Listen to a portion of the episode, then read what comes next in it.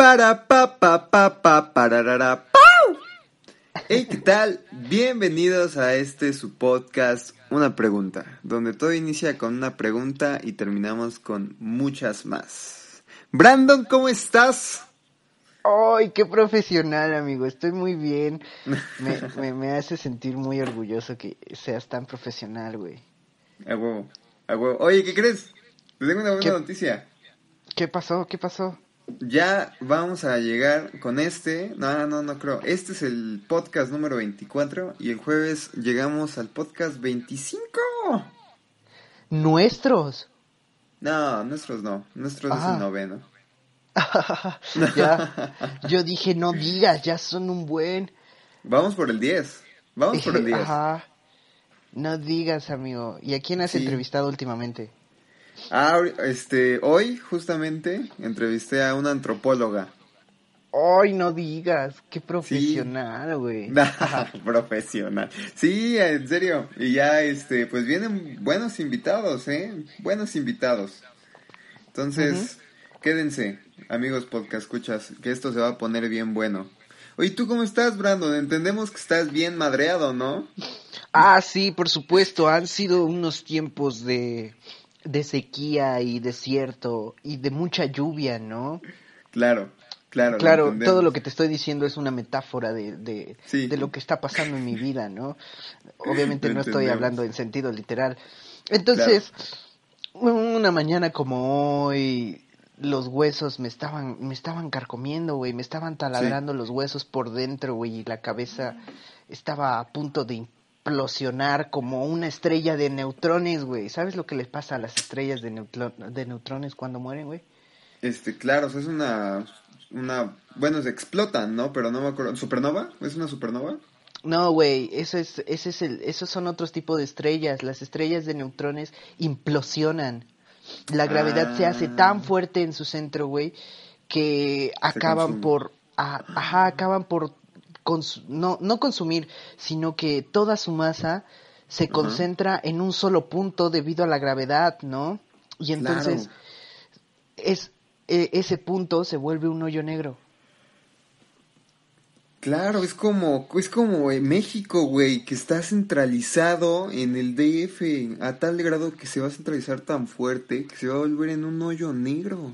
Que todo México es solo el DF, ¿no? Claro. O eso es lo que dicen los, los, los agradables y muy estimados y perínclitos, excelsos, chilangos. Así es. Perínclitos, ¿qué es eso, güey?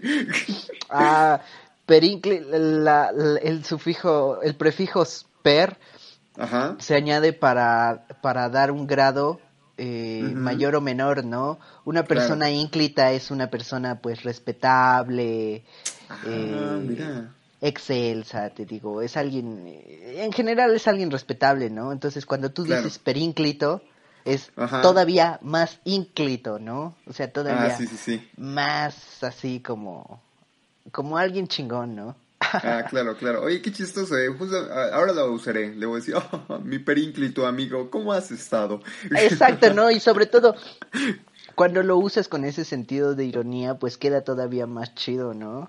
claro, lo entendimos, lo entendimos. Ok, ok.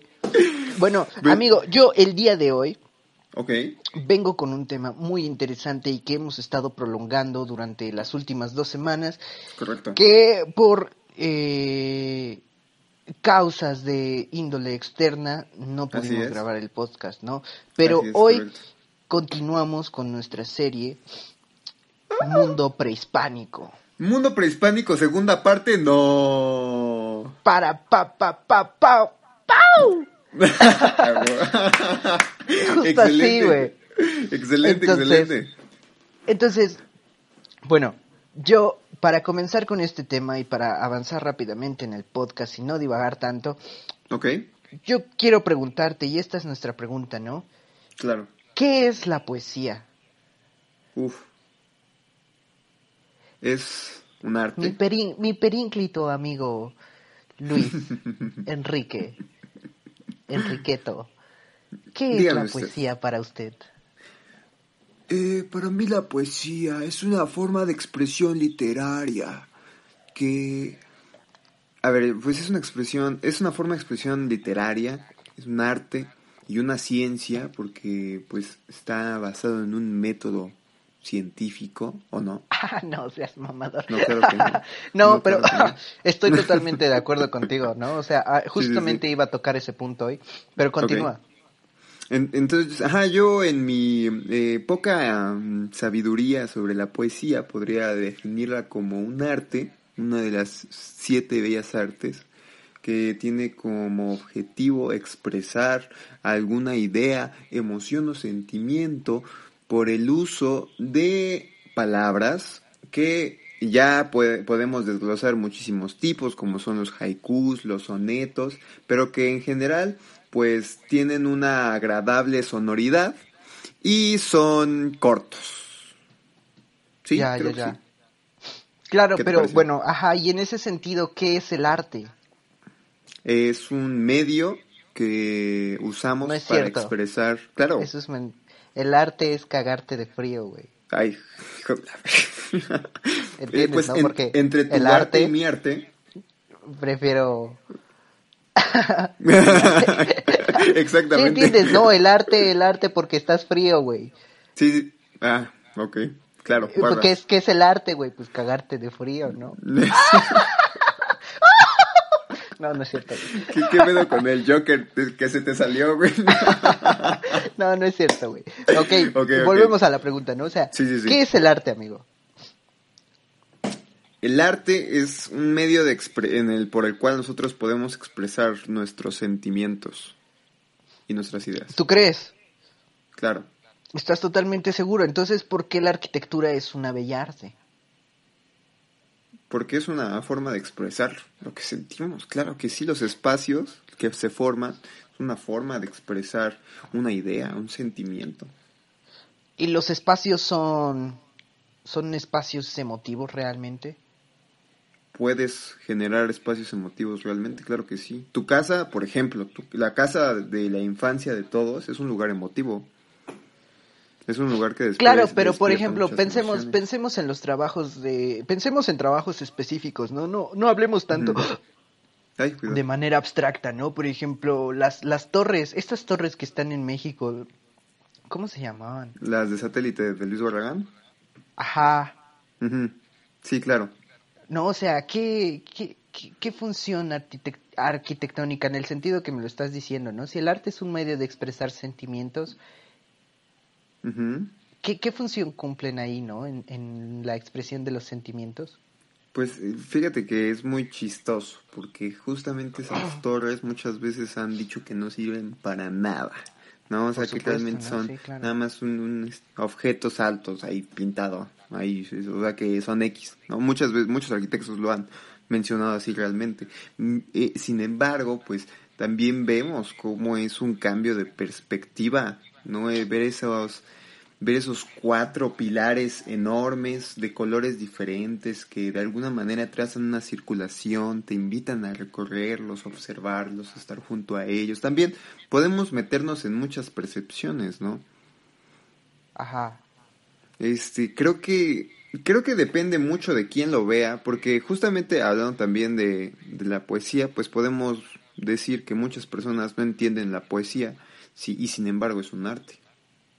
Claro, pero, o sea, eso, eso no completa la respuesta a tu pregunta de, por ejemplo, o bueno, no precisa, no apuntala tu respuesta a la pregunta de qué es el arte, ¿no? O sea, bueno, por ejemplo, en ese sentido, ¿qué es el, el, el, arte abstracto? ¿Responde a, un, a una especie de sentimiento? Mm, no, tal vez a una idea. Entonces, estás de acuerdo conmigo en que decir que el arte es una expresión de sentimientos es, es, erróneo, ¿no? Eh, más que erróneo, yo diría incompleto. Impreciso. Impreciso, impreciso, sí. Bueno. ¿Cuál, qué es el arte, amigo? ¿Qué es el arte para ti? Cagarte de frío. No, no, no, o sea, el arte, como tú, tú, tú lo habías dicho hace un momento, es en un sentido así muy, muy amplio, una forma de conocimiento. ¿No? O sea, no es una ciencia, definitivamente no es una ciencia. Pero es... Y esto también es una cuestión occidental que, que, que me provoca mucha abyección, ¿no? Pero bueno, así la gente está acostumbrada a pensar. Y obviamente en nuestra posición tolerantista debemos respetar la diversidad de pensamiento. No, pero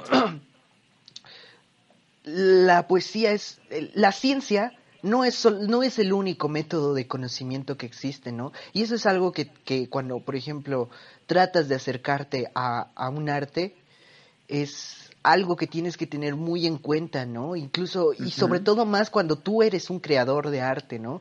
Porque eh, esto es lo que pasa, ¿no? O sea, la gente tiene una determinada forma de pensar que se basa primordialmente en la razón y, en la, y la razón no es más que un sinónimo del método científico, ¿no? Entonces, por ejemplo, cuando tú le preguntas a alguien en la calle, ¿qué es el amor?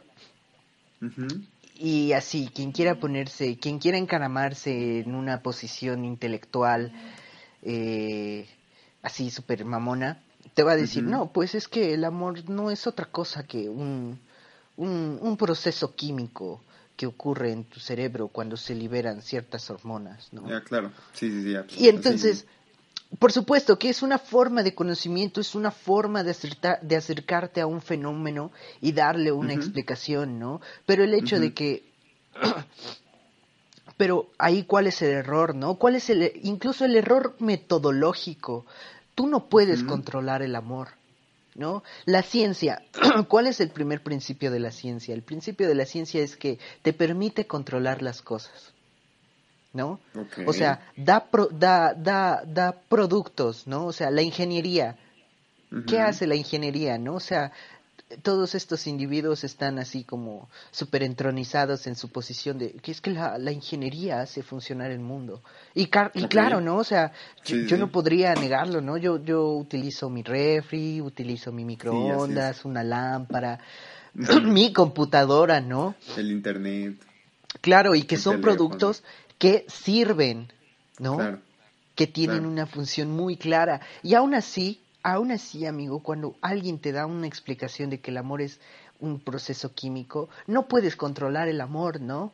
O sea, no, puedes, no. puedes inyectarle a alguien ciertas hormonas y, y, entregarlo a que ame a una cierta persona específica, ¿no? O que la ame por siempre, o cosas así, ¿me entiendes?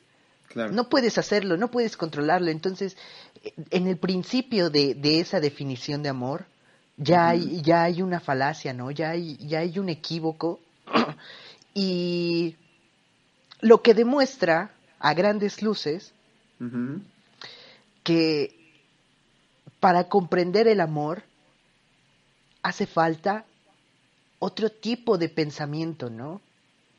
Otro tipo de forma de conocer que no está en la razón, por supuesto. ¿Tú sabías dónde, dónde creían los egipcios que, de, que venía la mente? ¿Dónde? Del corazón, güey. Y los griegos también pensaban eso. Y que la mente venía del corazón. Los aztecas también, ¿no? Creo que ah, sí. No, lo recuerdo muy bien, pero ellos todos, este grupo de personas pensaban, no, no me hagas mucho caso con lo de los aztecas, ¿eh? Güey, espera, este cada vez que haces, cada vez que haces, pienso que eres Rick, güey, ¿Qué, ¿qué te pasa? es que se me atoró como que un gallo, ¿no?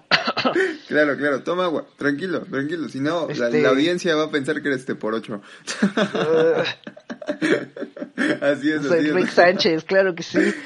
no, amigo, lo que, lo que te digo, ¿no? O sea, todas estas personas pensaban que, que todas tus ideas venían de tu corazón, ¿no? Y el cerebro obviamente era algo así, como guacala, el cerebro, ¿no?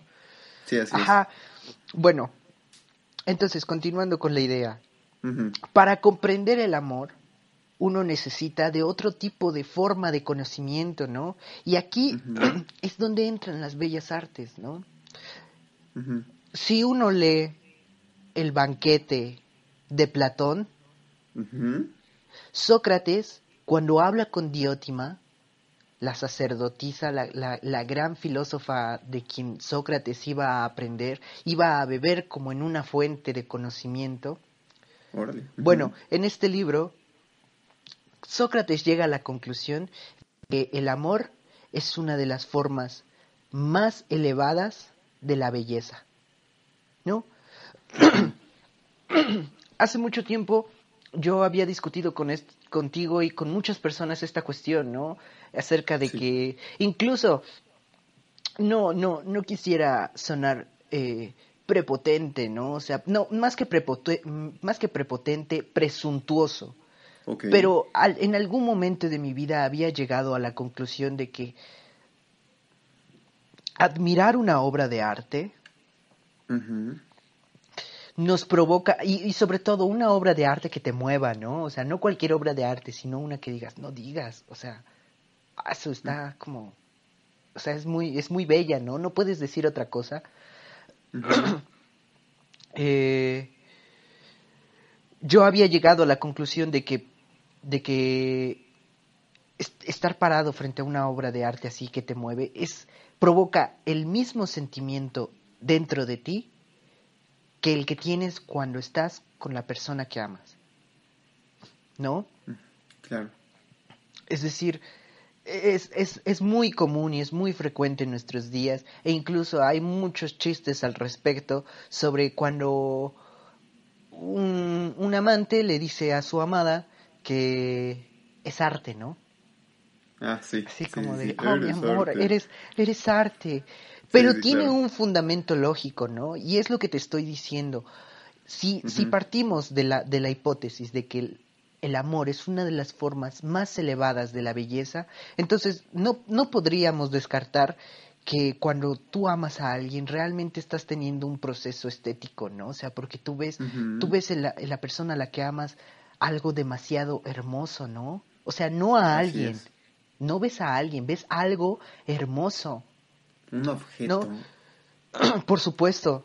Entonces el amor objeto, este, mm, no sé si no, no, eh, no, no, entremos en conclusiones también como demasiado, este, objetualizantes, ¿no? O sea, el hecho es que, el, el, el hecho es que, que que hay cierto límite entre los objetos, ¿no? O sea, por ejemplo, o sea, de lo que hacemos con los objetos, ¿no? O sea, por ejemplo, ¿qué hacemos con, con, con, la Mona Lisa? No, no, no pensemos en, cosas europeas. ¿Qué, ¿Qué hacemos con el penacho de Moctezuma? Bueno, pues el penacho de Moctezuma está en Australia, ¿no? Okay. Eh, como, como bien sabemos, tú y yo y todos nuestros espectadores, cuando se conquista América, está los reyes españoles eran pertenecían a la dinastía de los Habsburgo, ¿no? Y los Habsburgo obviamente son australianos, vivían en, en, el reino de Austria, ¿no? Entonces, este el penacho de Moctezuma está en, en, en Austria. Entonces, Ah, yo no sabía.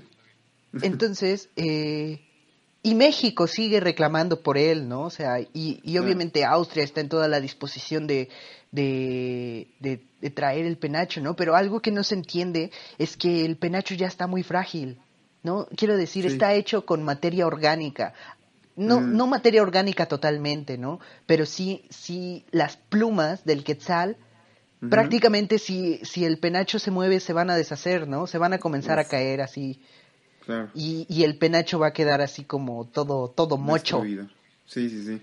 O sea, no destruido, pero sí, sí va a quedar muy mocho, ¿no? Además, cuando se lo llevaron, le quitaron las piezas de oro que tenía incrustadas, ¿no? Mm, Entonces es terrible, es terrible, ¿no? sí, claro, es A lo que quiero llegar con esto es que cuidas, cuidas y, y mantienes y preservas un objeto así de hermoso, ¿no? Así es. Que es prácticamente lo que, como funciona el amor, ¿no? O sea, porque si la gente no viera en, sus parejas un, cierto tipo de objeto, también no habría la necesidad de, de, de, posición más, que, más allá de la que comprende la unión, ¿no? en, en, algún momento tú y yo habíamos, eh, habíamos propuesto la hipótesis de que la frase te amo la oración te amo significa esencialmente deseo estar unido a ti. No, por muchas razones que ojalá podamos explicar en, en podcast posteriores nuestras, nuestras disquisiciones acerca del amor, ¿no? Claro. Pero bueno, a lo que quiero, a lo que quiero llegar es que, bueno, si, si, si tú también preservas y cuidas y deseas mantener a, la persona que amas, también hay cierto sentido de objetualización, ¿no? Ahora, ¿de qué, ¿a qué quiero llegar con todo, con todo este choro? Cuando te pregunto qué es la poesía, es porque la poesía no ha significado lo mismo a lo largo del tiempo, ¿no? Y, y en realidad, ciertamente, lo que, lo que los grupos de personas alrededor del mundo han pensado como poesía, pues es muy distinto, aunque, es, aunque en esencia todos sean, como tú dices, formas de expresiones literarias. Ahora, claro, con, con la ciencia de la literatura, eh, o bueno, con los estudios de literatura, es muy fácil, ¿no? Llegar a esa conclusión, pero te das cuenta que es del mismo, del, este tipo de conclusión es del mismo orden que cuando alguien dice, el amor es un proceso químico. Es decir, cuando tú reduces a la poesía a una simple forma literaria, no hay una comprensión de cabal de la dimensión de lo que realmente significa poesía. Y, y esto, esto es lo que te quiero decir. ¿no? La poesía es una forma particular de pensar, ¿no? Hay, hay muchos tipos de poesía, por supuesto, pero si, si pudiéramos fijarnos en algunos, no en todos, claro, ¿no? Porque la poesía sonora se desenvuelve en otro, en otro tipo de, de, de, pensamiento. Pero la poesía, la, la, poesía clásica, la poesía de todos los días, es una forma de pensamiento por imágenes. Ok. ¿No? En donde las imágenes se juntan unas con otras y te permiten tener una comprensión del mundo. Obviamente no entiendas imágenes por un aspecto visual, ¿no? claro que no, no, no me refiero a eso, ¿no? Ezra Pound decía que, que una imagen es un... Es, ¿Cómo explicarlo? espera, lo, lo, tengo aquí. Quisiera, quisiera no parafrasearlo y... Claro. Y dar la definición completa. Entonces, bueno, el, el chiste es que la poesía es un pensamiento por imágenes, ¿no? Un pensamiento por imagen, pensando que es la imagen mental a la que nosotros podríamos llegar. Ajá, qué no, imagen pero podemos pensar que es. Ajá, mira, bueno, a ver, espera. Tú sigue buscándolo. Mira, en lo que, aquí, en lo que aquí, tú aquí, no, ya, ya, aquí está, ¿no? Ah, el Rapaun lo define muy bien. Una imagen presenta un complejo intelectual emo y emotivo. Ojo aquí, un complejo intelectual y emotivo en un instante temporal. Ok. ¿No? O sea, es decir, es, es una fusión de, de, esto, ¿no? O sea, de, de, de, una idea y de una emoción. Una imagen es eso, ¿no? En el sentido poético, una imagen es una idea y una emoción mezcladas en, en, en un preciso instante del tiempo, ¿no? Entonces, es, es, lo que pasa, es lo que pasa aquí con, con lo que te estoy diciendo de que la poesía es un pensamiento por imágenes. Ok. Y esto es importante, porque bueno, esta es una forma occidental, ¿no? De, de, pensar, de abstraerse lo más posible de el concepto de la poesía. Ok. Y que me sirve de introducción para cuál era el pensamiento poético de los aztecas. Ok, ¿cuál? O sea, los aztecas también tenían una, una forma, creían que la poesía era una forma de conocimiento, porque, por ejemplo, eh, Fray, Fray, Bernardino de Sahagún, cuando llegó, cuando llegó aquí a México él y comenzó a investigar un poco al respecto sobre lo que te estoy diciendo, él se dio cuenta que mm, no, no pudo llamar directamente a los poetas poetas, sino que los llamó filósofos, ¿no? Porque mm, aquí en México no existía la palabra poeta, se les decía sabios, se les, se les llamaba tlamatimine, tlamatinime. Tlamatimine. Que significa los que saben, los que conocen lo que está sobre nosotros y la región del misterio. ¿No? Incluso y, y, hay, y, a lo largo de la historia también se ha demostrado infinitamente que la poesía es esto, ¿no? O sea, una forma de acercarse al misterio de lo universal. Recordemos al buen Arthur Rimbaud, un poeta francés, el, el infante terrible, que decía que para ser poeta hay que hacerse, este, ay, ¿cómo decía? Bueno, hay que llegar a tener una visión, ¿no? Tienes que tener una visión, ¿no? Y bueno, como, como decía Rimbaud que íbamos a llegar a tener una visión, ¿no? Eh, ah, ya, ya recordé, el poeta tiene que ser un vidente, alguien que ve, ¿no? Alguien que ve. Y puedes llegar a la visión a través del desarreglo y de la destrucción de todos los sentidos, ¿no? Entonces, ¿qué hacía Rimbaud? Se volvió un bohemio. Se volvió un bohemio, se mm. dedicó a, a perderse en el alcohol, en, todas estas, ¿no? Para hacer el alma monstruosa, decía él, para que le salgan verrugas a su alma, ¿no? Porque esa era una forma de visión, te digo, de acercarte a un tipo de pensamiento de lo misterioso, ¿no? Entonces, este era, este era el principio del, de la poesía azteca también, ¿no? Y que no solo de la poesía azteca, amigo, también de todas las poesías. Por ejemplo, los presocráticos, es decir, los filósofos antes de Sócrates, hay, hay uno que destaca en particular que escribió un poema acerca del ser, de qué es el ser, ¿no? Se llama Parménides, ¿no? El poema de Parménides. Okay. Y, y también es, es lo, lo, que es muy triste es que este poema ha llegado a nosotros en fragmentos, ¿no? Y no lo tenemos en su, en su completitud, pero tú te das cuenta que hace muchísimo tiempo la gente ya estaba pensando, ojo, la gente ya estaba pensando que la poesía, que la palabra era una forma de acercarse a lo misterioso, en especial a lo divino, ¿no? Cuando hablo de lo misterioso también me refiero a, a lo divino. Hay que saber, por ejemplo, que cuál era el dios supremo de, de, los aztecas, ¿no? Se llamaba Ometeotl. Ometeotl. Que era, era el ser supremo, ¿no? Lo que tú y yo entenderíamos como nuestro dios cristiano, ¿no? Nuestro dios católico, lo que tú quieras. O el dios al que creas. Ajá, ¿no? Y Ometeotl significa dos dioses, o más precisamente dios dual, ¿no? Okay este, él es en sí mismo una pareja, Ometecutli y, Ome, y ¿no? Que significa señor y señora de la dualidad. ¿Por qué, te digo esto?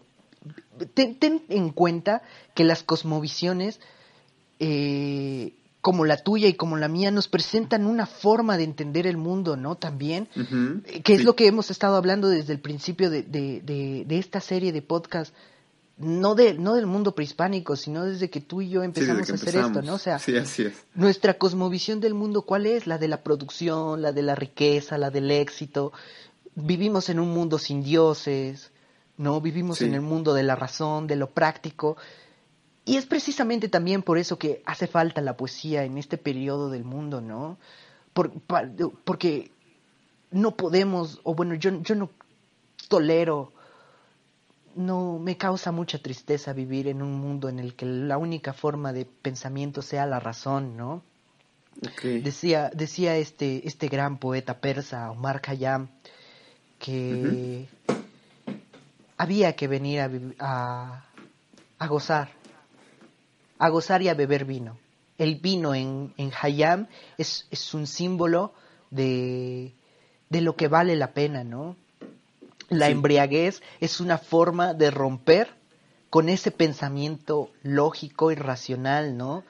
Porque, o sea, tú sabes que, que, que, los persas y todas estas comunidades este, que, que, se, que, se, que convivieron con ellos, pues fueron prácticamente los que continuaron el pensamiento, el pensamiento griego, ¿no? O sea, todos ellos, gracias a ellos, es como pudimos rescatar las obras de Platón y a los filósofos, ¿no? Sí. Entonces, bueno, continuando con lo de Ometeotl. Ometeotl. Oye, ¿puedes repetir cómo se dice este buen filósofos en azteca? Tlamatinime. Tlamatinime, ok. Entonces, continúa.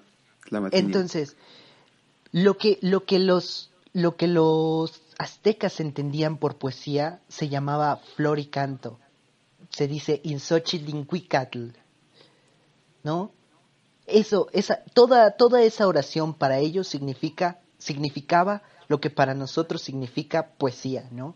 Insochilincuicatl. Xochitl es flor y cuicatl es canto. Cuicatl, ok. ¿No? Entonces, si, si, si, si has podido ser, si nuestros escuchas han podido ser perspicaces, se habrán dado cuenta de que hay un paralelismo entre el Ometeotl, que es un dios dual, dos dioses, con uh que es una doble metáfora, ¿no? O sea, flor y canto. Por ejemplo, hay un poeta que dice, que, que alarga, alarga esa, esa metáfora, se llama Cuacuatzin, y dice este flores con ansia mi corazón desea y sufro con el canto y solo ensayo cantos en la tierra. Yo cuacuatzín quiero flores que duren en mis manos y bueno obviamente cuando si, si tú entiendes flores por poemas y canto por poemas vas a podemos decir poemas con ansia mi corazón desea y sufro con los poemas, y ensayo poemas en la tierra. Yo, Cuacuatzin, quiero poemas que duren en mis manos, ¿no? Que obviamente es mucho menos diverso y mucho menos rico y mucho menos un pensamiento por imágenes, ¿no? Es lo que te estoy diciendo. Entonces, ¿cuál, ¿cuál también era uno de los motivos? Creo, creo que me estoy alargando demasiado. ¿Cuál era uno de los motivos eh, de, la, de la poesía este, náhuatl, no? O sea, ¿Cuál? eran estos eh, todos estos sujetos eran sabios principalmente porque uno de los motivos para hacer poesía de los aztecas era la, lo efímero que es la vida no y o sea y todas las culturas todos los poetas de todas las culturas han cantado a lo efímera que es la vida no o sea los los aztecas tenían muy arraigada la noción de que no iban a estar aquí para siempre, ¿no? No eran como, como tú o como yo, como todos nuestros contemporáneos, que no podemos ni siquiera tolerar la idea de la muerte, ¿no? No podemos, hmm. nuestra cosmovisión no nos permite entender que un día vamos a morir, ¿no? Y a pesar de que lo sabemos, sigue, sigue siendo, ajá, sigue siendo un tabú, ¿no? O sea, yo no, yo no puedo, yo no, o bueno, no sé tú, ¿no? Pero no podemos hablar como de que nuestras personas que amamos van a morir, ¿no? Y no solo eso, también la idea de, de, la muerte en los aztecas cubría, cubría todo, todas las visiones, ¿no? Por ejemplo, tampoco, tampoco como tú y yo como contemporáneos y como todos nuestros contemporáneos, no podemos aceptar que las cosas tienen un principio y un fin, ¿no? Entonces nuestros duelos son todavía más difíciles. Nuestros, Así es. Nuestros duelos amorosos son todavía más difíciles, ¿no? Claro. Todo, todo, ¿no? O sea, porque y, vivimos en una eterna nostalgia, ¿no? Vivimos, ay, qué hermosa era la prepa, ay, qué hermoso era, todas esas cosas, ¿no? Sí, así es. Y cosa que nos cosa que sucedía en, los aztecas, pero sucedía de forma distinta, ¿no? Porque cuando ellos cantaban, porque ellos, eh, o sea, sí escribían, pero prácticamente todas sus escrituras son poéticas, ¿no? Entonces, ellos cantaban. Era poesía. Ajá, ellos, ellos escribían cantos, cantaban, ¿no? O sea, les gustaba cantar y, y todos estos cantos estaban referidos a, a, que somos efímeros, ¿no? O sea, que, que con la plena conciencia de que todo lo que tienes aquí en la tierra no lo vas a tener cuando mueras, ¿no? Y cuando mueras vas a volver a ser parte de todas las cosas. Sí, así es. Entonces, la, la, aquí, aquí puedes ver cómo la poesía es más que una forma literaria, amigo, ¿no? O sea, es más que una forma de expresión literaria. es una forma de comprender el mundo, ¿no? De vivir en él. Claro, Porque es una vista. Claro, no es una, volvemos a lo mismo, es una forma de conocimiento, ¿no? O sea, como, como, por ejemplo, pensemos en, en nuestro lado del mundo, ¿no? Es decir, en Occidente. Una de las cosas que más se hacen a la hora de escribir poesía es escribir poemas de amor. No, y vaya, a los, a los, a los gran, a los perínclitos poetas de nuestras generaciones y generaciones pasadas, prácticamente están hartos del, tema amoroso, ¿no? y claro, yo también me, me, me, como, como, como escritor de textos poéticos, a veces también siento cierto rechazo a, ese motivo, ¿no? Por, por parecerme ya demasiado tratado. Pero mira, fíjate, por ejemplo, esta es una, esto es una característica que no, no pasaba en la, en la, en la poesía este, azteca. Es, es bien sabido que los aztecas no escribían poemas de amor, ¿no? Ellos jamás pensaron en escribir un poema de amor porque los poemas tenían que hablar sobre nuestra conexión con los dioses y sobre el conocimiento de lo misterioso, ¿no? Y algo que pasaba, por ejemplo, que no con lo que te digo del amor, ¿no? O sea, un poeta podía, por ejemplo, si tú escribías un poema, yo podía escribir casi exactamente el mismo poema que tú, y eso nos unía. No había como una, lo que hay ahora, ¿no? Una ley de la propiedad intelectual. Porque, porque la poesía es de todos, ¿no? O sea, tu unión con Dios es la unión que quieres que todos, que todos los que viven alrededor de ti tengan, ¿no? Y entre más ensayes un solo tema, más vas a estar, este, pues cerca de Dios, ¿no? Que era lo que, lo que por supuesto, sabemos que los aztecas este, eran una sociedad este, absolutamente religiosa, ¿no? Quiero decir, sacrificaban humanos para los dioses. Así es, claro. Entonces, este, funcionaba así, ¿no? O sea, no había como que, ay, es que ese güey me está copiando mi poema, ¿no? Pinche, pinche copión. Cosa que sí pasó mucho en Occidente, ¿no? Bueno, después, después, ¿no? O sea, cuando ya, cuando ya avanzó el tiempo, porque por ejemplo, esto, esto también es bellísimo en los griegos, ¿no? O sea, tú podías tomar la mitología y, y, y hacerla tuya, ¿no? Apropiarte, contar tu propia versión de la historia. Claro. Y eso era, era, era magnífico, ¿no? O sea, Hesiodo Hesiodo escribió este, este libro en donde cuenta la historia del mundo y nos cuenta los orígenes del, del universo, ¿no? Sí. Y, y, el gran poeta romano, Hesiodo era griego, ¿no? Y, y Ovidio, mucho, mucho tiempo después, vuelve a contarnos la historia del mundo en su, en su libro de las metamorfosis, ¿no? Otro libro bellísimo. Yo, yo particularmente me inclino más por el de las metamorfosis, ¿no? Porque, vaya, o sea, tú tienes que ver lo que Ovidio o sea, cuando, cuando alguien te diga es que Ovidio es uno de los más grandes poetas que ha dado toda la humanidad, tienes que creerles, ¿no? Porque, o sea, cuando tú lees, tú lees las metamorfosis dices, wow, ¿no? O sea, sí. no, no, no sé, me, me, me, atrevo, me voy a atrever a decir que Ovidio tenía la grandeza de Homero, ¿no? Wow. Entonces, como conclusión, amigo. Claro, porque este es, es, por supuesto, lo mismo que te pasó a ti, ¿no? Cuando expusiste tu tema sobre la arquitectura este, prehispánica. es, es, un tema amplísimo, muy grande, ¿no? Entonces, lo único que te puedo decir, amigo, como conclusión, es que la poesía es una forma de conocimiento, ¿no? O sea, ojalá pudiéramos invitar a todos nuestros podcast escuchas a no leer textos literarios y a leer poemas, ¿no? Es decir, me estoy refiriendo a la, a la misma cosa, pero con dos perspectivas distintas, ¿no? claro. Entonces, este, entender el mundo, entender que hay cosas que no sirven a la razón, ¿no? O sea, que no, que no le responden a la razón, ¿no? Como lo, como el, como lo que te digo, ¿no? Nuestro punto de partida para, para mantener nuestra hipótesis es el amor. El amor, no puedes entender el amor a través de un método científico, ¿no? O sea, no puedes, no puedes controlarlo, no puedes eh, nada, ¿no? pero cuando lo entiendes desde tu propia sentimentalidad, desde tus propios sentimientos, es que, es que tiene sentido para ti, ¿no?